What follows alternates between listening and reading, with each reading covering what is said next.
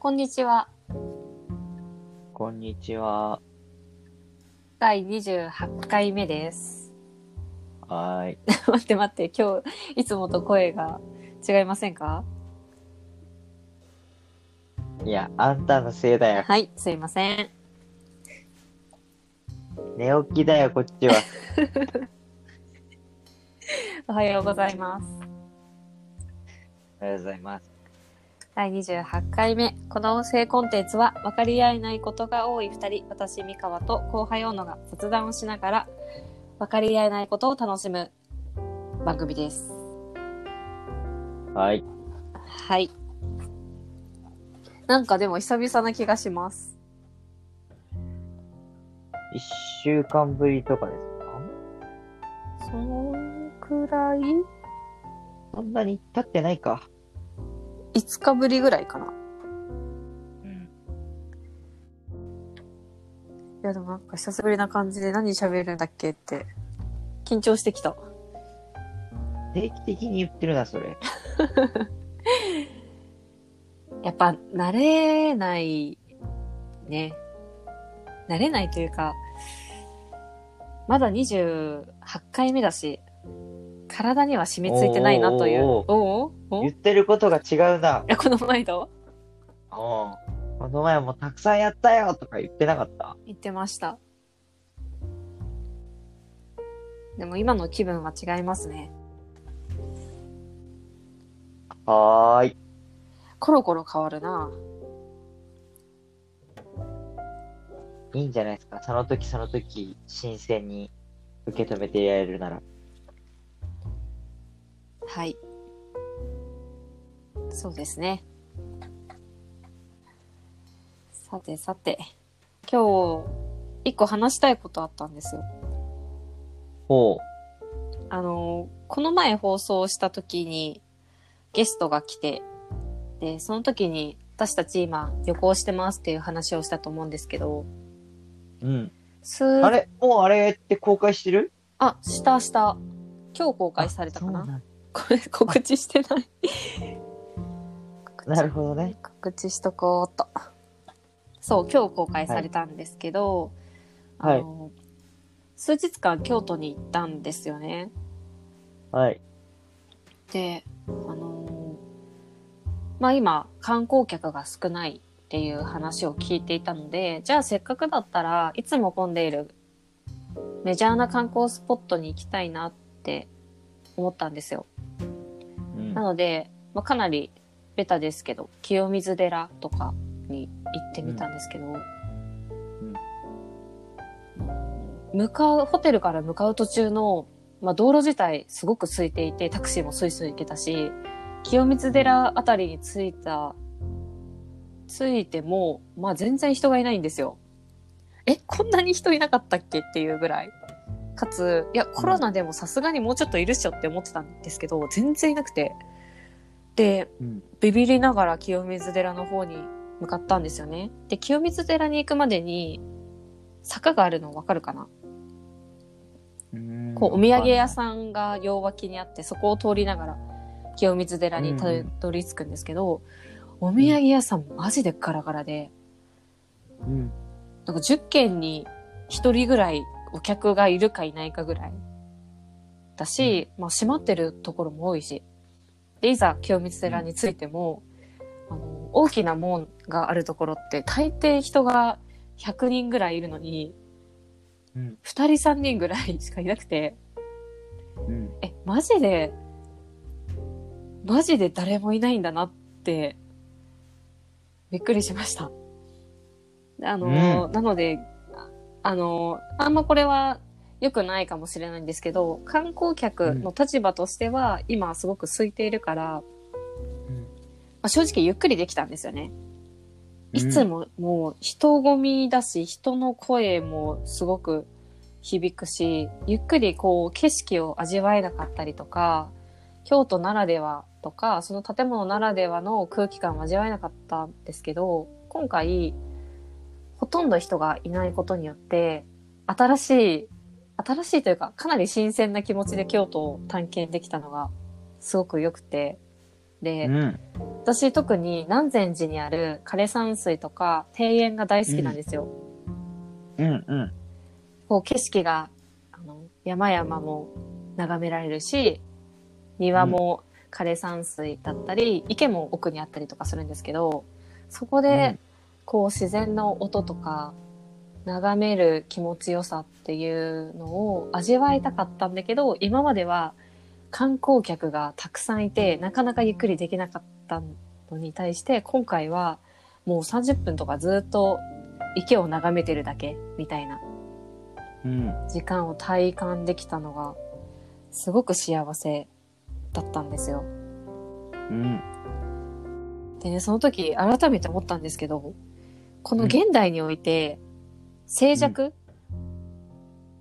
静寂を手に入れるのって、相当難しくなってきてんだなって、思いました。うん。今回はコロナで、あの、人が、いつもいるけれども人がいなかったっていう、すごくいい、いいっていう言い方ちょっと怒られるかもしれないけど、まあ、レアな機会で体験できたものの、とはいえ、まあ東京にいてもなかなか静寂っていうものを味わえないし、観光地でもまあまあ到底無理だろうなと思うと、静寂を手に入れるために、まあお金もコストも探し当てるのがすごく困難な時代に生きてるんだなって思って、思いました。で、なかなかなね。そう、家でも、家の静寂もある、あ、静寂もあるけど、ちょっと違うんですよね。うんなん。か外の静寂、人気がないとか。うん。っ。ていうのがね、なかなか、うん、手に入れるのが難しいなって。思ったんですけなど、そもそもどう、どうですか？静寂、静寂って、あんまもう求められないものなのかな？人として。必要のないものなのかな？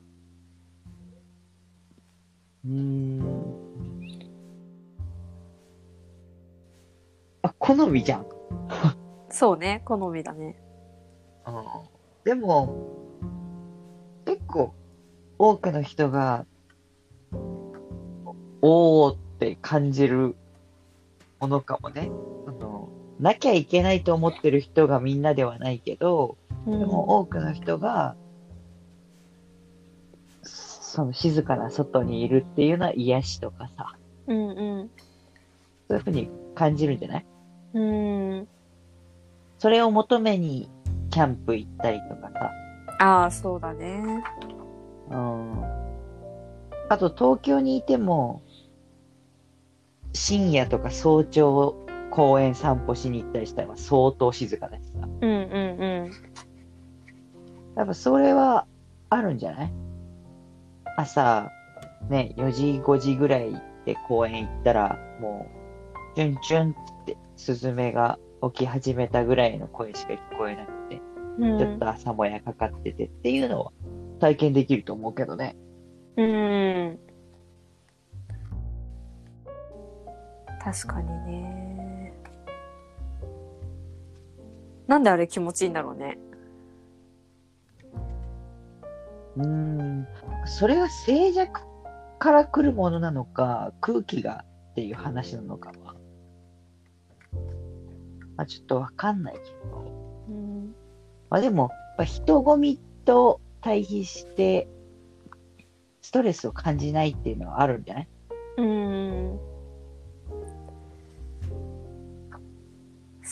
だね。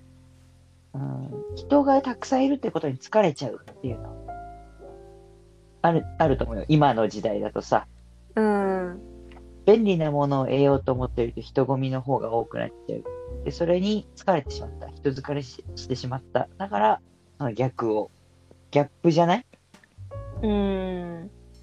だからあんまりにもそういう田舎とかせ静かなとこいるとうん。人がいるっていうのになんかお祭りっていう感じがして楽しいって感じる人もいるかもしれないしさ。ああ、そうだね。おもひでポロポロの世界観を思い出しました。あわーい。そうか。だから都会に住んでるからこそ、静寂っていうものがなかなか手に入らないっていうのはあるけど、一方で、静寂が日常のところに住んでる人はそうだよね。雑音というか、うん騒音が心地よかったりするしね。だって田舎、地元に住んでる時どうだったよ？真っ暗だった。めちゃめちゃ静かだから。うん。俺だって、家から3キロぐらい先にあるうん。線路で、うん。電車が通ったら音聞こえるもん。すごいね。て。そんそんぐらい無音だからさ。うんうん。うーん。相当空気澄んでるよね。そうだね。。あの、田舎にいる時に空気澄んでるって言われて、全然理解できなかったけど、東京にいたら、うん。ああ、その比較してそれを感じるってことはできるなと思った。ああ、あの、東京の雪って黒くなるじゃん。それはちょっとあれかも。もともと雪国に住んでる人だから感じることかもね。俺、降んないもん、ほとんど。あ、そうだっけ？降らないんだ。俺もだって、山の方じゃなくて、東京と地続きのもう平地のとこだったから。ああ、そっかそっか。でも私は結構雪で衝撃でしたね。雪が排気ガスとかで黒くなるっていうのがびっくりした。なんだろうね、そういうのも。うん。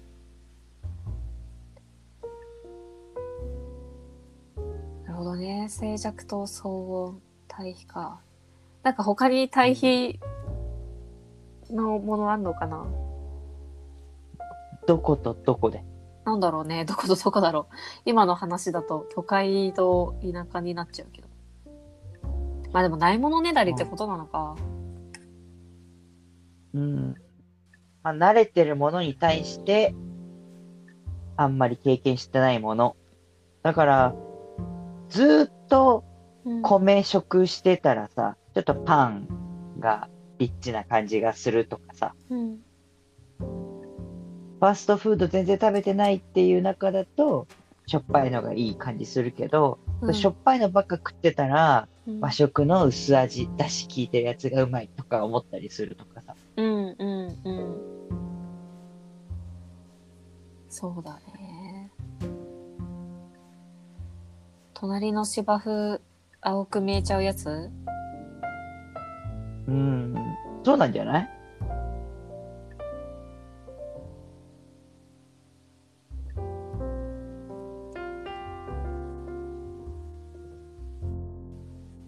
そうね。なんか永遠に手に入らないよね。隣の芝生って当たり前だけど。なんかふと思った。ちょっと、ちょっと深い感じの表現したね、今。そうだね。ちょっと言い方もそれっぽくなっちゃった。確かにね。そう。え、隣の芝生が青く見えたことある？あるよ、あるよ。そういう時どういう気持ちになる なるっていうか、どういう風に落ち着かせてる？落ち着かせるのも正解かわかんないけど。どうだろう、でも、最近あんまないよね。昔の話だから昔どういう気持ちだったかなって。どうなん、どうだったかな？あいつ、いいな実現できることだったらすぐやっちゃってたよね。うんうんうん。それこそさ、うち実家結構和食というか米食メインだったけど、うん。友達は朝はパンでトーストと目玉焼きなんです。なんて聞いたりすると、うん。母親に頼んで、たまにトーストと目玉焼き朝ごはんやってもらったりして。えー、いいね。いいな。だ実現すぐできることだったらやって満足して、うん。でも、あんまり続かなかったかな。そういうつまみ食いというか、は、うん明日も明後日もこれがいいというよりは、うん基本があって、たまにそれ実現できる。だから、実現できるって選択肢があったら満足しちゃうっていうのはあったかもしれないな。そういう時はそうかもね。だからそういう時は憧れってよりも、あーなんか先にやってるわ、あいつみたいなうん。感じの気持ちなのかもね。そうか。そうだね。隣の芝生が青く見える。手に入らないっていう話で言うと、人間関係とか、うんあと、なんだろうな。人間関係とか、ビジュアルとか、モテるモテないとか、そういうところは、うん多分俺が人生で一番こう、乾いてた部分だと思うね。うーん、そうなんだ。もう、相当、ビジュアルに対するコンプレックスとか、うん。異性に対するコミュニケーションとかは、大きかった。それはいつ、そのコンプレックスは消えたの？まあか、意識しなくなったのかわかんないけど。ああ、いや、でも、社会人になってしばらくしてとかなんじゃないかな。何があったんだろいやー、まあ、いろいろあったよ。いろいろはう。あった？あった。あの、もういろんなことが重なってたろうなっていう感じはする。あの、さっきの目玉焼き、トースト目玉焼きの話も関係してるもん。うんその、自分が持ってるものと持ってないもの。で、持ってないものが羨ましいって中で、うん頑張ったら手に入るのかとかさ、うんそういうものなのかどうかっていうのを仕分けていってっていう、そもそもの経験があって、で、実現できるものは実現したし、例えば自分の努力次第だったんだけど手に入らなかったものっていうのも経験したし、うん。それは運動神経というかさ、運動能力。うん。これは、例えば部活で勝ちたい。周りに強いやついっぱいいる。うん。で、そこは一種努力もあるだろうと思ってやっていたけど、全然たどり着かずに。うんああ、これはもっと努力するポイントあったけど、まあ、そこは俺が足りなかったのかなと思ってこう、経験したりとか。でも顔に関しちゃ、どうしようもないだろうとか。うんそういう、頑張ってもダメとか、うん。なんかこう、いろんなのを一つ一つ経験していって、うん。顔とかはもうどうしようもないよね、そんなこと考えたって。っていううん。割り切りが一種あったりとか、うん。うん。あと、そもそも、社会人になることによってう、ん。より多様な価値観というかさ、うんうんかっこいいが全てじゃないという世界の存在もまた知ったりとか、うん。あと、そもそも自分の人生振り返った時に、うん。ビジュアルで得したことってないし、ビジュアルを魅力に感じてもらって、誰かとコミュニケーションを取ってるってことはないんだなってことに気づいたりとかさ。うん。そう考えると、そこに強いコンプレックスを意識的に感じて、うんストレスを溜めるっていうことはまたちょっと違うんだろうな、なんていうことが重なり、あだんだん競争的にはコンプレックスを感じないというところまでたどり着いてきたのではないかというふうに思いますけどね。なんか大人だね。え？何その反応？いやーなんか今の話聞いてすごく思ったのが、やっぱりコンプレまあ、コンプレックスなの、今の話がコンプレックスなんか置いといて、あの、まあ、自分とは何か、みたいな話を、こう自分自身にぶつけながら、確立していったんだなって思って。ああ、だから自分で反数しまくるよ。うんうんうん。そう、そういう、まあでも、そうしないとやっぱ、たどり着けない場所はあるんだろうなって思った。ハリネズミじゃないけど。あーハリネズミどういうこと？違う、違っそれはたわ。多分違うね。違うね。そう。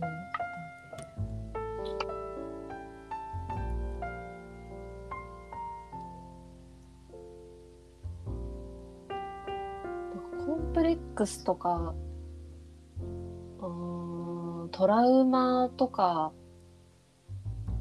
あトラウマちょっと違うのかな？向き合えば向き合うほど、それをちゃんと自分のものにすればするほど、自分っていうものが強くなるというか、確立されるというか、なんかそうなることで、他人を見ても、いや、これは自分にとってはこうだから、これは別に羨ましくもなんともないっていう判断をすること自体できる、できるようになるんだなって思った。ああ、それも、もしかしたら言い訳かもしれないんだよね。自分に対しての欺瞞っていうかさ、うんうん、無理やり納得させてる。うん。うん。これ、昔、この場でも話したかもしれないけどさ、合理化しちゃうというかさ、うん。そもそも俺はそういうものを求めてなかったんだよとかっていう、うん。自分を騙し騙しやってるっていう節もあるんじゃないかなとは思うが、そういうやり方は身についてくる気がする。うん。うん。うん。なるほどね。いや、面白い。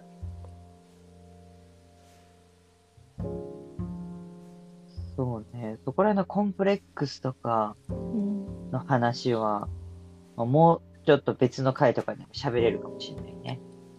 あ、じゃあ次の回で喋りますか。いや、別に。